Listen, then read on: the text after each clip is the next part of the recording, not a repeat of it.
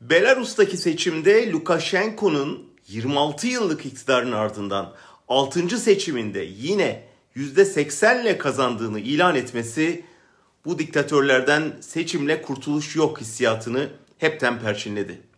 Uzun süredir Türkiye'de sıkça dile getirilen bir öngörü bu.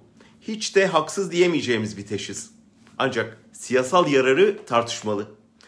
Teşhis burada kesilir ve o halde nasıl gideceklere cevap verilmezse derin bir ümitsizliğe yol açıyor. Oysa Belarus'ta seçim gecesi doğan toplumsal tepki bile halkın oyuna sahip çıkma refleksini ve değişim yaratma potansiyelini gösteriyor.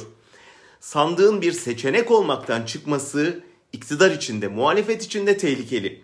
Demokratik kanalların tıkanması antidemokratik arayışlara kapı açıyor. Erdoğan'ın Türkiye'yi benzetmeye çalıştığı Orta Doğu'nun yakın tarihinde seçimle gitmeyenlerin sonu belli. Enver Sedat'tan Saddam Hüseyin'e kadar pek çok hazin örnek var.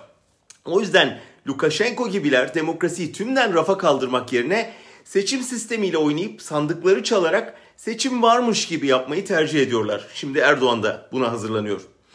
İşte burada muhalefetin tavrı önem kazanıyor. Öncelikle seçmene 4 yılda bir oy vermenin boğazlanan demokrasiyi yaşatmaya yetmediğini iyi anlatmak lazım. Demokrasiyi savunmak için sandık gerekli ama yeterli değil. Her gün sulanması gereken bir çiçek gibi günlük bakım istiyor demokrasi.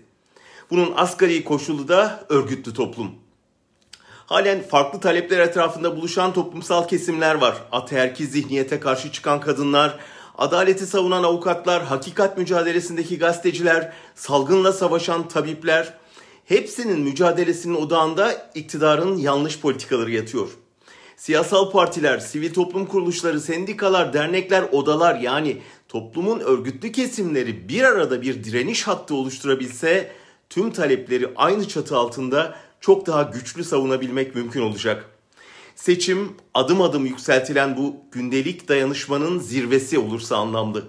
O örgütlülük adil bir seçim yasasını ve sandık güvenliğini de sağlayabilir çünkü. Böyle bir direniş hattı örgütlendiğinde sonuç alınabildiğini son İstanbul seçimi gösterdi. İktidar bunu saymıyorum dediğinde seçmen daha güçlü bir tokatla kararlılığını da sergiledi.